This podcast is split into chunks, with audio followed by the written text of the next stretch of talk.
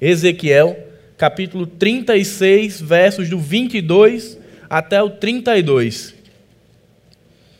Diz a palavra do Senhor: Por isso diga à nação de Israel: Assim diz o soberano o Senhor: Não é por sua causa, ó nação de Israel, que farei essas coisas, mas por causa do meu santo nome, que vocês profanaram entre as nações para onde foram. Mostrarei a santidade do meu santo nome, que foi profanado entre as nações, o nome que vocês profanaram no meio delas. Então as nações saberão que eu sou o Senhor palavra do soberano. O Senhor, quando eu te mostrar, quando eu me mostrar santo por meio de vocês diante dos olhos delas. Pois eu tirarei dentre as nações, os ajuntarei do meio de todas as terras e os trarei de volta para a sua própria terra. Aspergirei água pura sobre vocês e ficarão puros. Eu os purificarei de todas as suas impurezas e de todos os seus ídolos. Darei a vocês um coração novo e porei um espírito novo em vocês. Tirarei de vocês o coração de pedra, e em troca darei um coração de carne. Porei o meu espírito em vocês e os levarei a agir segundo os meus decretos e obedecer fielmente às minhas leis. Vocês habitarão na terra que dei aos seus antepassados. Vocês serão o meu povo e eu serei o seu Deus. Eu os livrarei de toda a sua impureza Convocarei o cereal e o farei multiplicar-se, e não trarei fome sobre vocês. Aumentarei a produção das árvores e as safras dos campos, de modo que vocês não sofrerão mais vergonha entre as nações por causa da fome. Então vocês se lembrarão dos seus caminhos maus e das suas ações ímpias, e terão nojo de vocês mesmos por causa das suas iniquidades e das suas práticas repugnantes.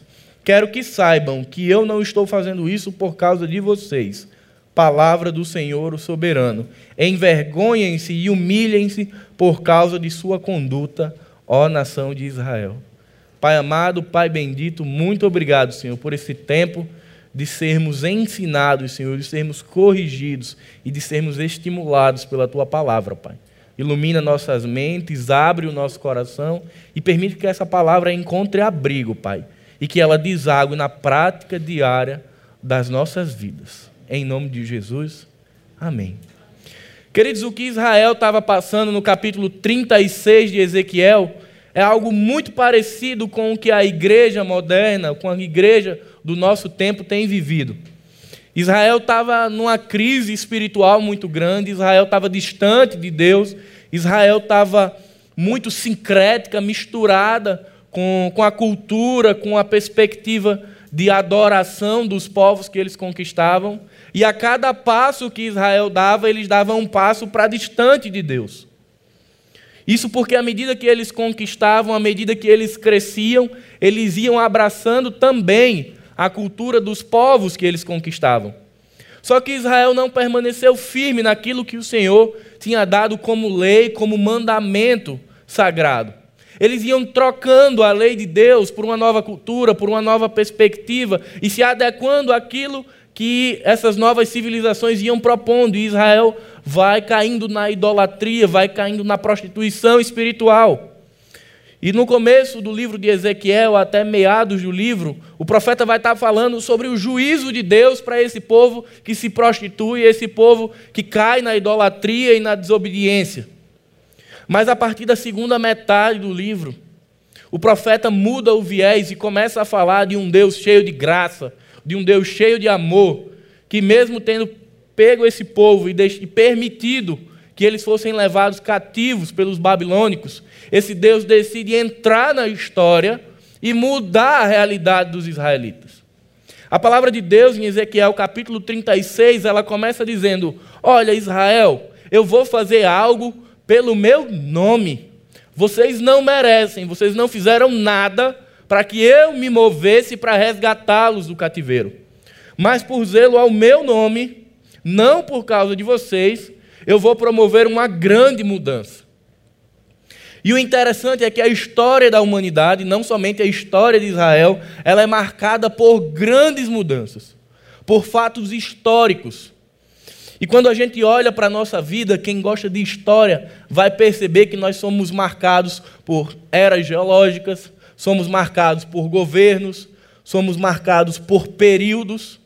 de modo que a nossa vida ela é vivida como em quadros.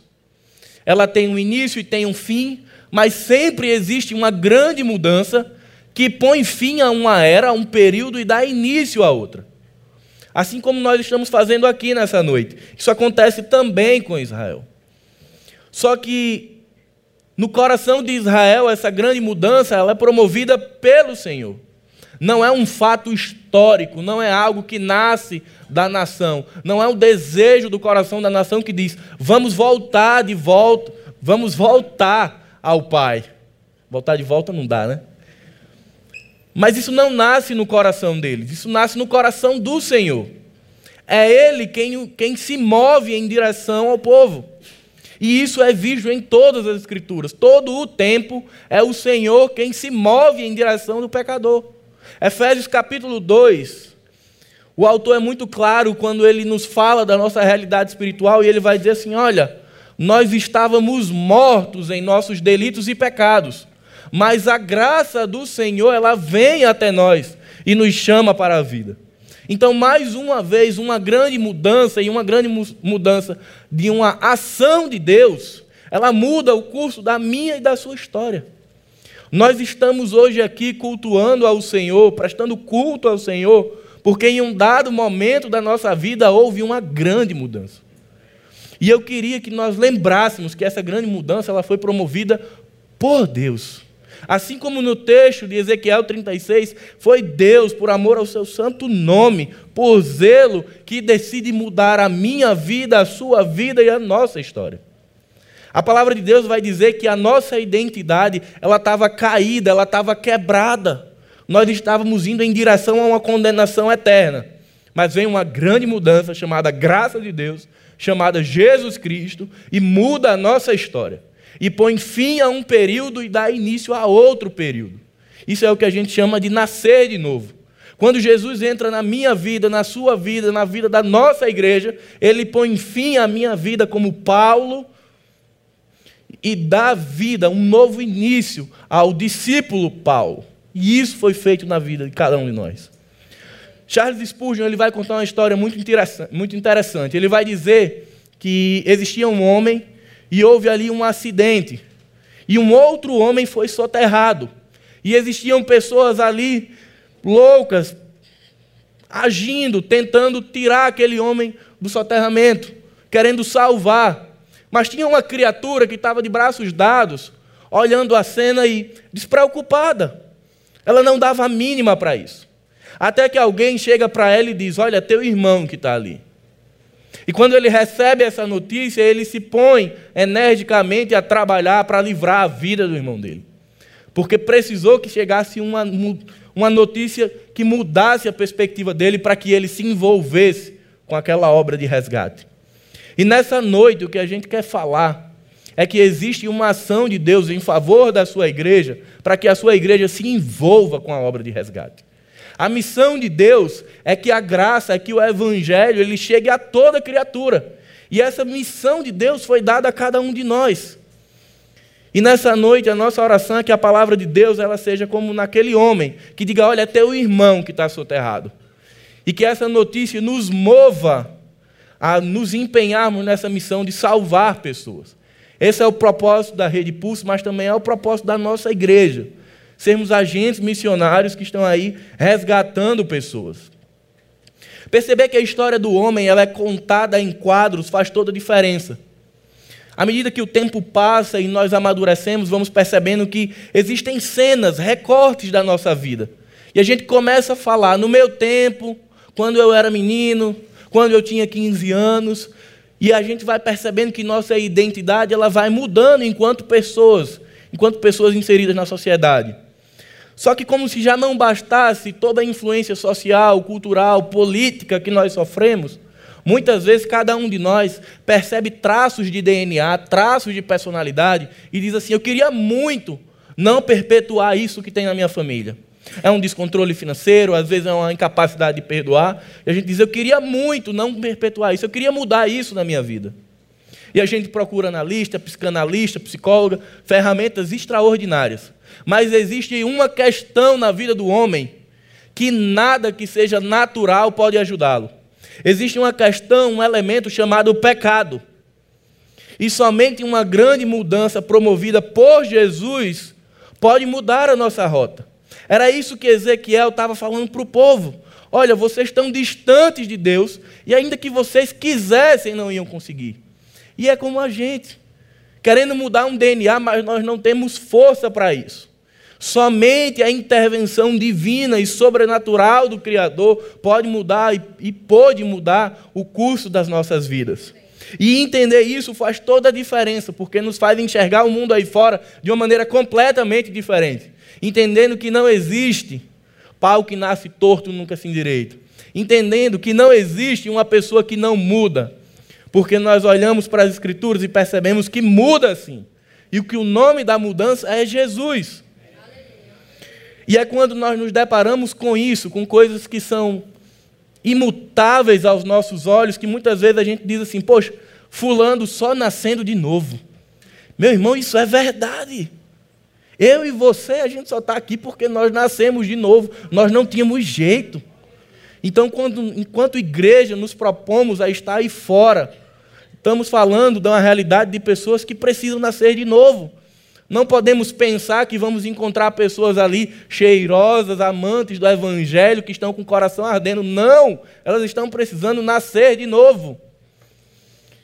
E o instrumento de Deus para mudar essa história é a igreja. São os discípulos de Jesus. É o Evangelho quem produz em nós uma ação cirúrgica de Deus em nossa alma. A partir do verso 25, Ezequiel vai ser muito profundo. Ele vai chegar para Israel e vai dizer: Olha, Deus vai ser ativo a partir de agora. A história não vai apenas ser construída, Deus vai entrar na história e vai mudar. E ele vai dizer: O Senhor vai aspergir água sobre vocês. Mas é no versículo seguinte, onde ele chega ao clímax da mensagem, ele vai dizer: Olha, ele vai retirar um coração de pedra e vai colocar um coração de carne. Aquele coração que estava encharcado no pecado, aquele coração que era duro, que não se rendia ao Criador, que não abraçava as verdades do Evangelho, esse coração ele é substituído. Sabe o que é interessante, gente? Na nossa vida, a gente, antes de trocar algo, a gente tenta consertar algo. Eu acho pouco provável que alguém tenha um smartphone e ele dê um problema e de cara, de início, já diga assim: vou comprar outro. A gente vai esgotando as possibilidades e, em último caso, a gente troca. A nossa saúde também é a mesma. Ninguém vai ao médico e na primeira ele já diz cirurgia. Vão se esgotando as possibilidades até que um procedimento cirúrgico seja o mais adequado. Sabe por que, a ação de Deus era cirúrgica? Sabe por que o Senhor precisou fazer um transplante na nossa vida? Porque não tinha outro jeito. Porque não existia correção. Não dava para pegar o coração do homem podre, escuro, cheio de pecado, não dava para pegar esse coração e mandar para fazer um ajuste, fazer uma limpeza. Não dava para mandar fazer uma consulta de rotina, tinha que tirar esse coração. A graça tinha que rasgar o peito desse homem, arrancar esse coração velho e colocar um coração novo. E isso só quem faz é Jesus. Por isso que o Evangelho nos convida a pôr um fim no período de trevas e de morte e a ter um novo recomeço. E isso é a ação de Deus, ele nos para. Eu fico imaginando, queridos, pense na eternidade, pense num plano espiritual, o Senhor parando a sua história. Não teve pré-operatório, simplesmente a graça chega e ela é irresistível. Ela simplesmente chega e para o homem e pega esse homem e chama para si. E enquanto a graça faz isso, o Espírito Santo está convencendo esse homem do pecado, da justiça e do juízo e está fazendo ele uma nova criatura fazendo dele agora discípulo de Jesus. Mas o grande desafio é que muitas vezes esse novo discípulo ele está ainda imerso num cenário de pecado. E isso era uma verdade lá em Israel.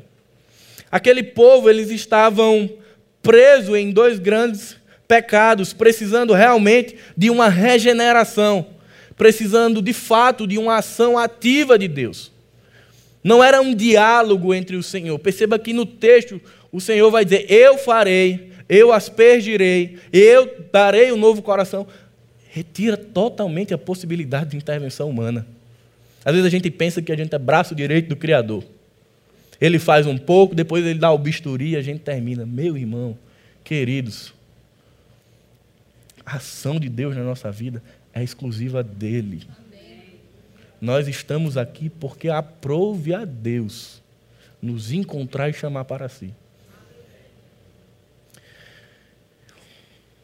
Os israelitas passavam por duas grandes dificuldades. A primeira delas era a profanação da terra.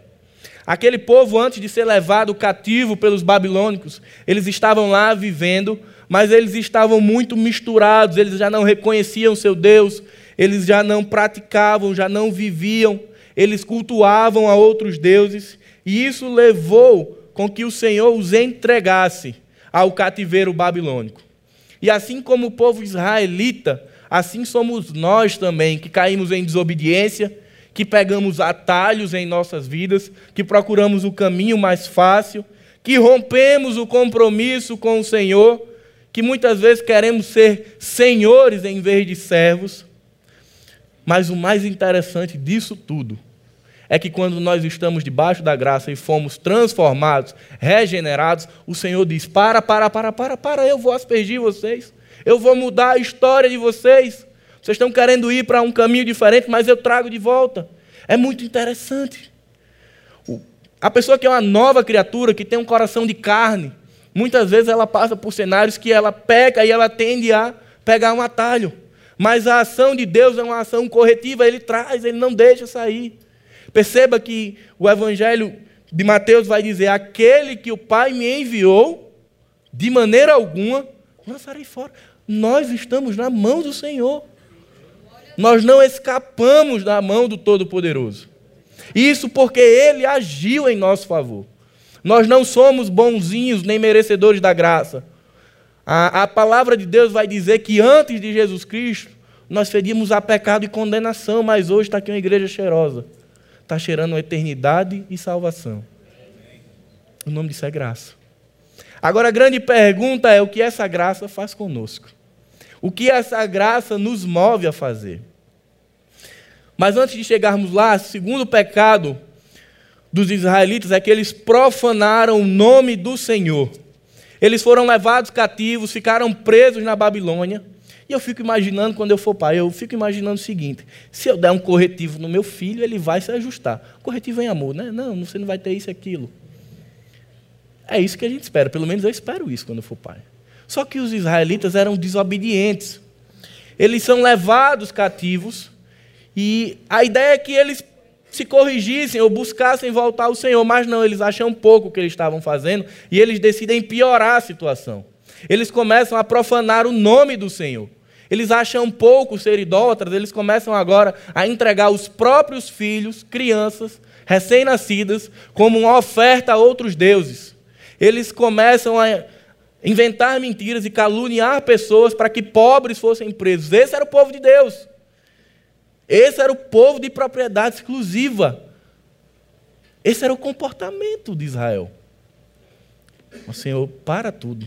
Para, para, para. Para que eu vou resolver agora.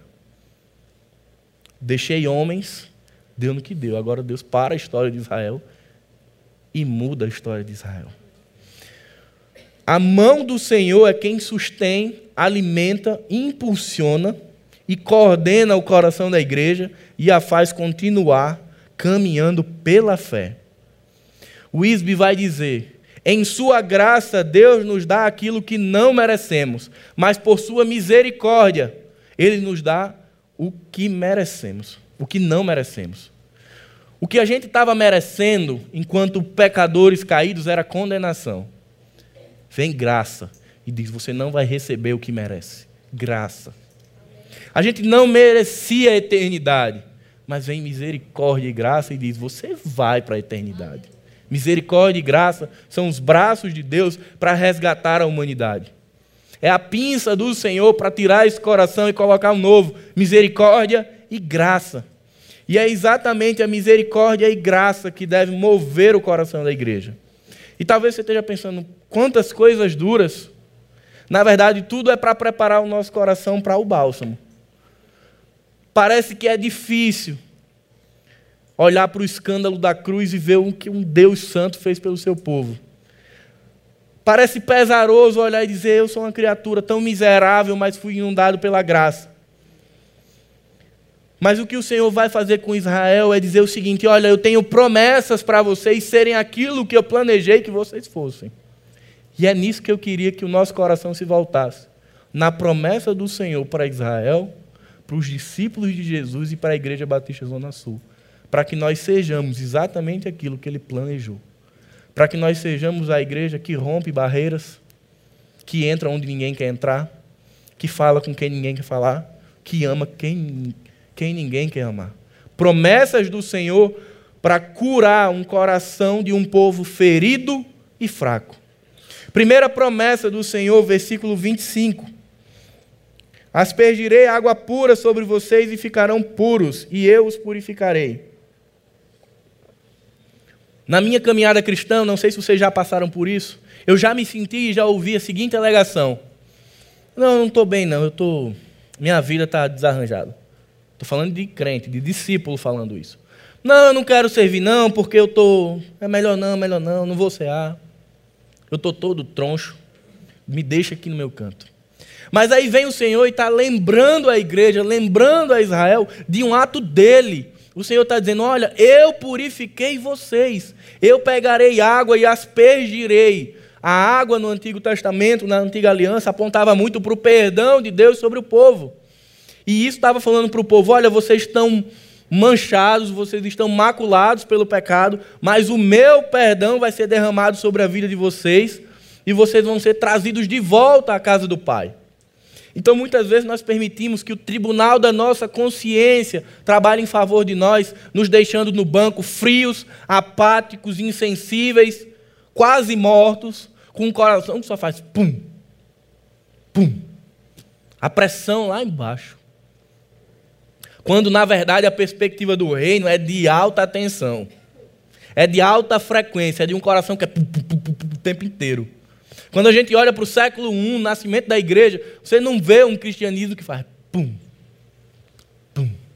Você vê um cristianismo elétrico, de alta tensão. Você vê 12 homens comissionados pelo Senhor que movimentam a Ásia, que fazem com que o império diga: que danado é isso que está acontecendo, esses homens criando um alvoroço aqui. Eram homens que tinham corações novos e que viviam em alta tensão porque receberam a purificação dos seus pecados e entenderam que essa graça que os alcançou precisava ser levada. Então, primeira promessa de Deus, ele purificará e ele já purificou os nossos pecados. Não permita que o pecado te afunde na cadeira. Não permite, não permita que você leve um saco de batata que vai sendo acrescentado, acrescentado e ficando cada vez mais pesado e não deixa você prosseguir. Deixa isso de lado, a graça, o Senhor, Ele te perdoou, Ele me perdoou e Ele está dizendo para frente, igreja. Discípulos, avante. Segunda ação, segunda promessa de Deus à sua igreja e ao povo de Israel. Ele nos dará um novo coração. As Escrituras vão dizer o tempo inteiro que o coração do homem é mau, que o coração do homem é mentiroso, que o coração do homem é pecador. Vai fazer o registro de que isso aborrece ao Senhor. E vai nos dizer o tempo inteiro que o pecado contamina, condena e deixa o homem desesperançoso e impotente. Talvez a gente esteja hoje aqui olhando e dizendo: está muito difícil aí fora. É muito difícil falar de Jesus. Eu não consigo, eu não tenho capacitação, eu não fiz o curso de evangelista eu não tenho o dom, ou eu não fiz isso e aquilo. Queridos, o Senhor te deu aquilo que você precisava para falar de Jesus. Ele se entregou a você. É a única coisa. Ele tirou um coração que era de pedra, que esse não fala de Jesus, ele botou um coração de carne. Ele tira um coração que estava encharcado de pecado e coloca um coração de carne, que bombeia graça, que bombeia amor, que bombeia misericórdia. Então, tudo que nós precisamos para criar alvoroço já nos foi dado. Se você puder fazer cursos, amém, glória a Deus. Mas aquilo que você precisava era um coração novo, já foi dado. Jeremias 24, 7 vai dizer: Dar-lhes-ei um coração para que me conheçam e saibam que eu sou o Senhor, e eles serão o meu povo, e eu serei o seu Deus. Aquilo que nós precisamos para falar de Jesus é ser de Jesus. Se nós temos aqui uma igreja que é propriedade exclusiva de Jesus, nação santa, sacerdócio real, querido, você só vai falar do seu pai. Você só vai falar daquilo que constitui a sua identidade. E você vai falar daquilo que Cristo fez em você. Infelizmente, essa teologia que foi construída ao longo dos tempos põe o cristão, o evangélico, num pedestal onde ele fala de cima para baixo. A gente tem que entender que a dimensão do cristianismo ele é olhado pela lente da cruz. E a única diferença entre quem está aqui dentro, que é discípulo de Jesus, e quem está lá fora, que é discípulo de Jesus, a única diferença é Jesus. Sua condição financeira não importa, sua classe social não importa, sua formação e seu intelecto pouco importa. O que faz diferença é Jesus. O que você vai levar lá para fora, o que nós, enquanto igreja, somos estimulados, não é levar intelectualidade, não é levar posses, é levar Jesus, é levar evangelho, levar, levar graça. Só que o mais importante disso tudo é a gente entender o que esse transplante representa. Ele representa uma nova característica.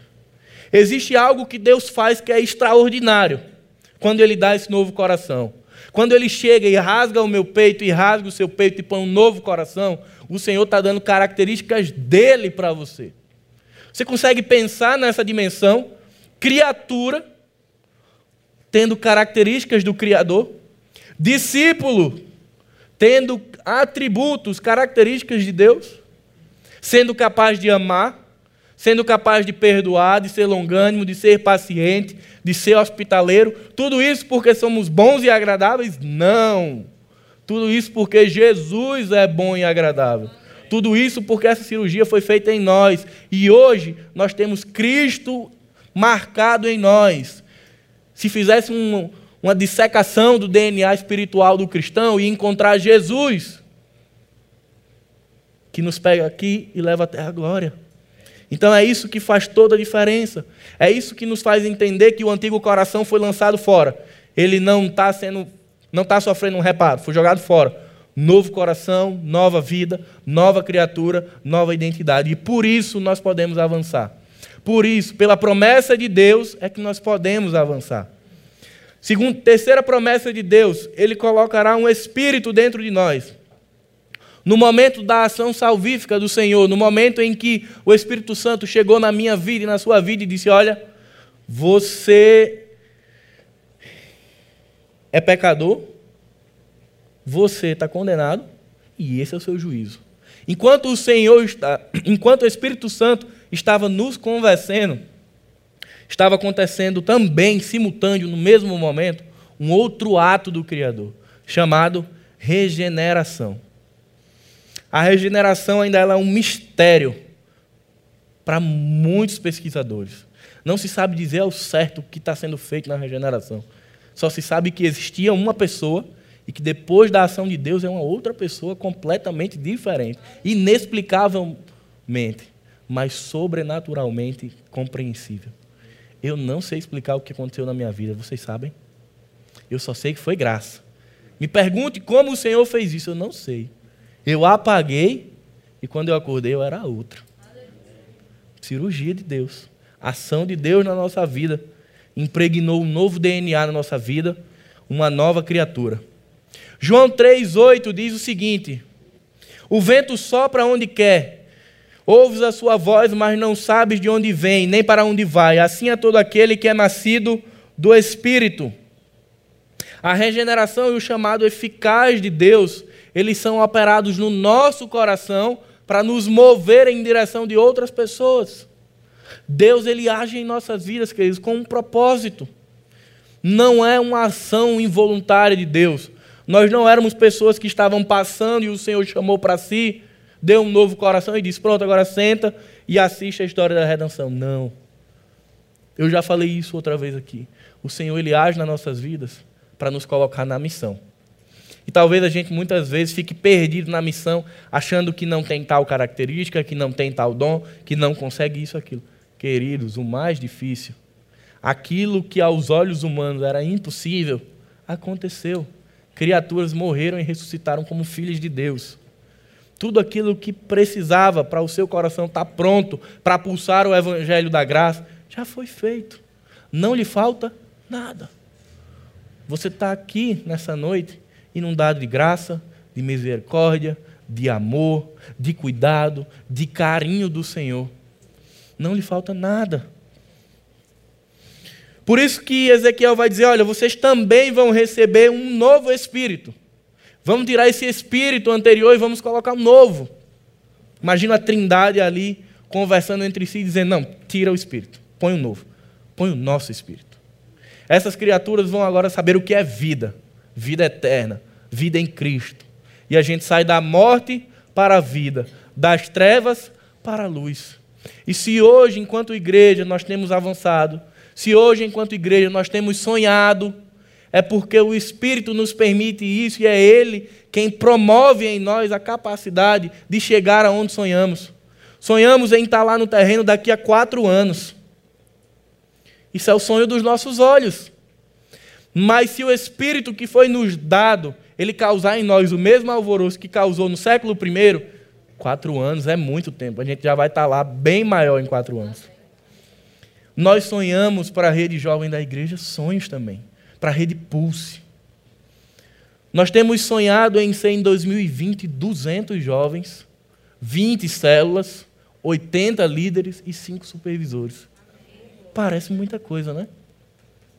Parece muita coisa para quem tem coração de pedra. Para quem tem coração de carne, para quem tem coração que bombeia Jesus, para quem entende que não precisa de um fim de semana ou de uma atividade de missões para ser cristão, porque o coração dele acorda e na verdade o coração não acorda. Que ele entende que o coração dele bombeia o tempo inteiro Jesus. Isso é alcançável até em 2019, quem dirá em 2020. Eu volto à pergunta que eu fiz lá no início. A grande questão é o que a graça tem nos movido a fazer? Contemplar? A contemplação ela é uma disciplina espiritual. Fato. Ela serve ali para a gente se maravilhar com os atos de Deus, com os feitos de Deus. Mas ela nos move em direção a algo a missão de Deus. E é exatamente o Espírito do Criador, o Espírito Santo, quem promove em nós esse alvoroço. A gente tem visto aí um cenário extremamente alvoroçado por política. A minha oração, querida, é só o seguinte: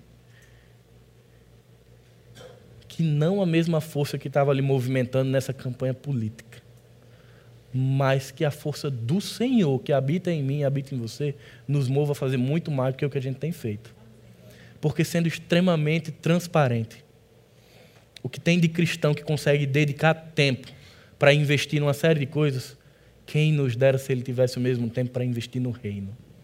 Quem se dera, quem nos dera se a mesma preocupação queimasse no coração, pulsasse no coração para defender a bandeira da graça? Para convencer as pessoas de um evangelho, crendo que não somos nós, mas o Espírito. Quarta promessa do Senhor: a terra florescerá. Se nós entendermos que fomos purificados, que temos um novo coração, que temos o Espírito de Deus e avançarmos, o Senhor diz a Israel: a terra florescerá. Vocês receberão de volta muito mais do que o que vocês tinham. Vocês serão ainda maiores do que vocês eram. A realidade é que a igreja evangélica no Brasil, e não só no Brasil, na Europa também, tem passado por uma crise moral, uma crise doutrinária, uma crise teológica, que tem chamado a igreja para dentro, para viver introspectiva para negociar valores para agradar pessoas, mas o que nós queremos enquanto igreja Batista Zona Sul é tornar o evangelho como algo inegociável. É entender que todas as redes da igreja, todos os ministérios da igreja, todos os discípulos da igreja, eles não abrem mão do evangelho e por isso o Senhor acrescenta pessoas. Atos, Lucas vai falar que o Senhor acrescentava pessoas todos os dias. Todos os dias o Espírito do Senhor levava pessoas à igreja, porque aquela igreja tinha um evangelho como inegociável, porque aquela igreja pulsava Jesus, porque aquela igreja queria alcançar pessoas. Então Deus age em favor da igreja. Por isso que eu creio, queridos, que se nos movermos nessa direção de ter o evangelho como inegociável, o Senhor florescerá no nosso meio. Nós seremos ainda muito maiores do que o que pensamos e imaginamos seja na rede Pulse, na rede adulto, na rede de adolescentes, na igreja como um todo. Essa é a promessa do Senhor. Para quando nós entendemos que fomos purificados, um novo coração e um novo espírito. Pulsar um cristianismo puro, livre de religiosidade e licenciosidade, e simples, com pouca estrutura e com muita funcionalidade. O cristianismo é simples de ser vivido. Às vezes a gente coloca um monte de estrutura, um monte de coisa para ficar pesada. Tira tudo isso e deixa só o cristianismo, deixa só o evangelho e vive esse evangelho e impacta o mundo. Leva o evangelho que te transformou, leva a outra criatura. Permite que esse evangelho alcance novas pessoas. A palavra nessa noite é de um desafio. Mas não é um desafio só para a Rede Pulso, é um desafio para nós enquanto igreja. Um desafio de entendermos uma palavra de John Wesley. E eu queria só parafraseá-la. Quando o homem é um graveto seco que pega fogo do espírito, até lenha verde começa a queimar.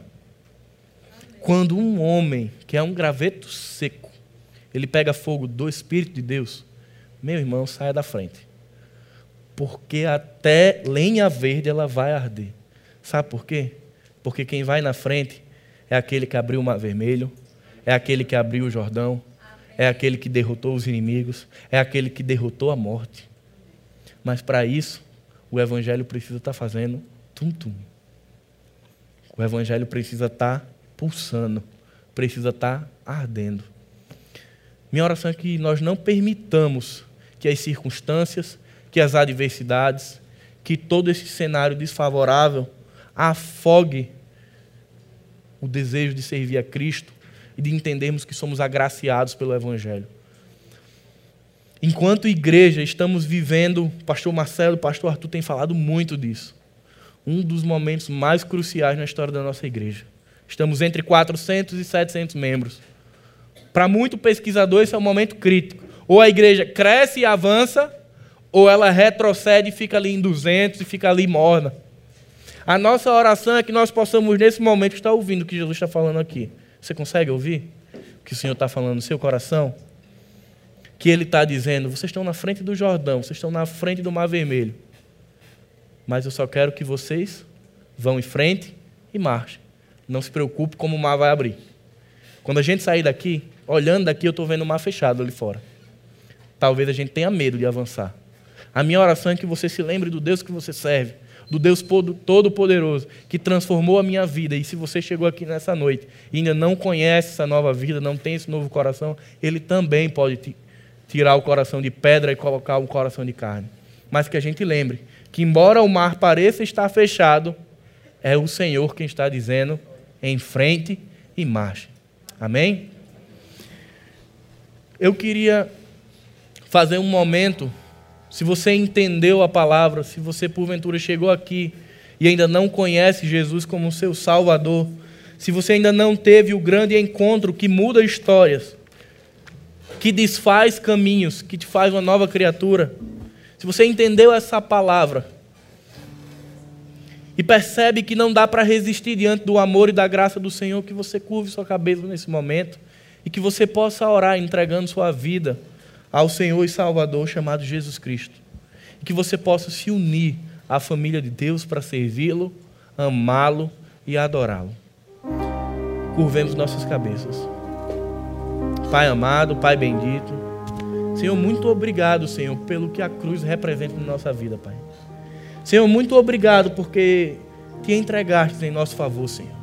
Quando nós estávamos presos, amarrados, Senhor, condenados, onde não existia mais esperança para o nosso futuro, Senhor. Uma grande mudança se apresenta, Senhor, uma grande mudança invade o transitório. Se faz carne, se faz homem. Habita no meio de nós, Senhor. Sofre. É maltratado, humilhado, pisado, crucificado, condenado por pecados que não eram seus. Tudo isso por amor, por graça, por misericórdia. Pai, nos lembra todos os dias, quando acordarmos, Senhor, nos lembra da tua obra na cruz. Nos constrange com o teu amor, Senhor. E faz com que tua graça seja bombeada em nossos corações, Senhor. Que o nosso coração possa estar em alta frequência, Senhor. Com vários batimentos por minuto, Senhor.